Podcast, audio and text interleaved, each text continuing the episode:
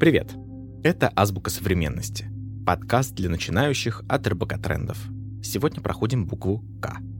«К» — квантовая технология. Для того, чтобы объяснить, что такое квантовая технология, для начала нужно понять, что такое квант.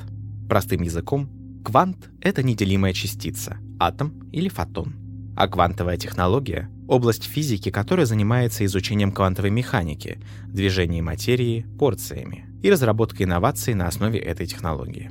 Именно благодаря квантовым технологиям смартфоны и плоские телевизоры стали обыденным явлением нашей повседневной жизни.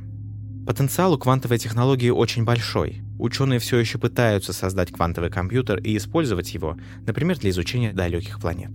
А еще квантовый компьютер в считанные секунды сможет разложить большие числа в 30-40 знаков на простые множители, таким образом позволив получить доступ даже к самым защищенным данным. Пока что мощные квантовые технологии существуют только в лабораториях. Тем не менее, первые шаги к использованию их за пределами комнат ученых все-таки есть. В 2017 году в Китае запустили квантовую линию связи, соединяющую Пекин и Шанхай, а еще первый спутник квантовой связи.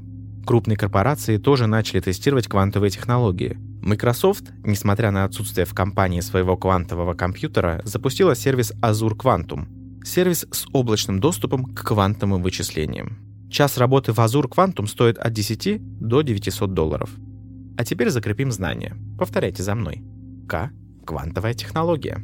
Попробуем составить несколько предложений с этим словом. Например, изучение квантовой технологии – первый шаг к созданию квантового компьютера, который сможет расшифровать секретные коды.